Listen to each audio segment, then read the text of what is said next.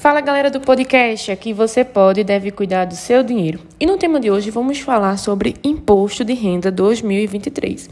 Pois é, a declaração começou nessa quarta-feira, dia 15 de março, e a gente tem um prazo até o dia 31 do 5. Então, se você vai declarar ou se você não sabe, mas precisa, você precisa ouvir esse episódio até o final. Hoje eu estou aqui comigo com uma pessoa que é super referência aqui em Caruaru. Ela é minha amiga, ela é minha parceira e eu vou deixar que ela se apresente formalmente, claro, né? Então recebam comigo a Rosa Digna. Olá, é, eu sou a professora Rosa Digna, eu sou especialista em planejamento tributário e vamos falar um pouquinho sobre essa declaração do imposto de renda.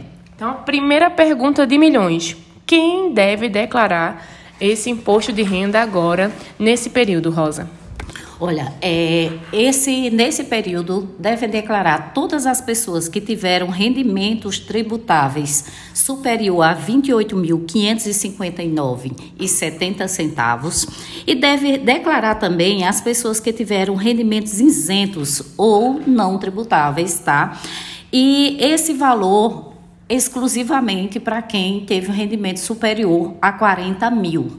Aí é, sempre se pergunta o que são rendimentos isentos ou tributáveis? São aquelas, são bolsas, é, bolsas escolares, são aposentadorias até o limite para quem tem 65 anos, até 65 anos, uma parte é tributada. Então, essa FGTS, rescisões de trabalho, tudo isso são rendimentos que são isentos, que não são tributáveis. Então, nesse período agora, para fazer essa declaração de, de imposto de renda, é específico para uma pessoa física. Empresas não é nesse período agora. Sim, só lembrando que o MEI tem a parte que é isenta, mas aí tem que ver o faturamento né, do exercício de 2022 para ver se é necessário fazer, o, fazer a declaração da parte que não ficou isenta. Então, para a gente que está ouvindo, que somos pessoas físicas, que temos CPFs e que já sabemos o valor aí máximo, né, que foi é, creditado na nossa conta, podemos dizer assim, né, Rosa? Do que recebemos de dinheiro e que está, de fato, imposto né, para a declaração, porque Rosa já explicou que não vai ser debitado.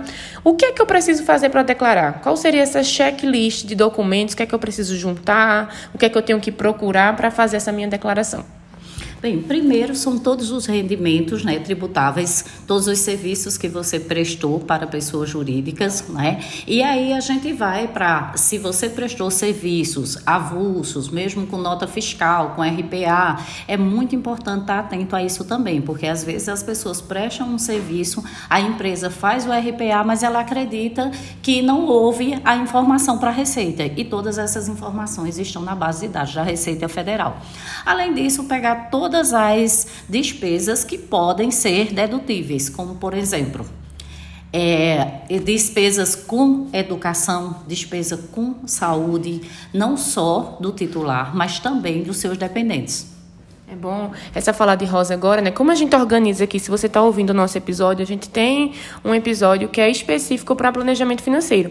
Então, como a gente organiza as finanças do ano inteiro, então a gente já está vendo quais são os tipos de despesas que a gente tem que vai ser isenta dessa dedução e o que, de fato, o que a gente está consumindo por mês de receitas e despesas para saber já se estamos nesse grupo que vai é, fazer essa declaração nesse período de 15 de março até 31 de maio.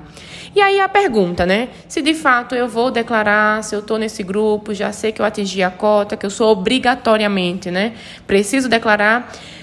No final, se essas deduções não, é, não foram suficientes, né? Eu vou pagar o imposto. Então, o que é que eu tenho que fazer? Bom, quando você faz a declaração, ela vai ser, já tem lá a indicação se você vai fazer usando a base de cálculo, né? Ou se vai, vai fazer a declaração completa ou se vai fazer a base simplificada. E aí, a, automaticamente, né, gera-se o valor que você tem a pagar. Esse valor ele pode ser dividido em até oito vezes, né? desde que nenhuma, nenhuma parcela seja inferior a 50 reais.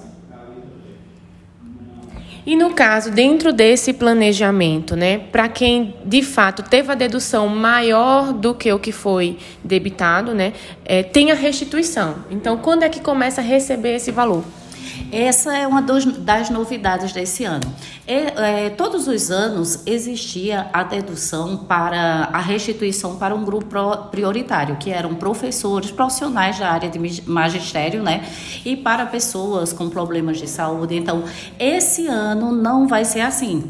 Esse ano a restituição vai ser a partir, primeiro, a prioridade vai ser por quem fizer a declaração através da declaração pré-preenchida e que optar pela restituição ser feita por PIX. Então, isso foi alterado né, na normativa é, da Receita Federal, que foi publicada no dia 31, aliás, no dia 27 de 2 de 2023. Então, esse ano a gente não tem mais esse grupo prioritário. Vai ser por essa sequência. Recente tem essa mudança.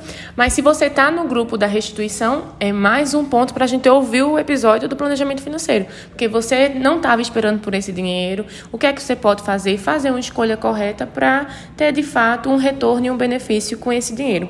Tem mais alguma novidade, Rosa Digna?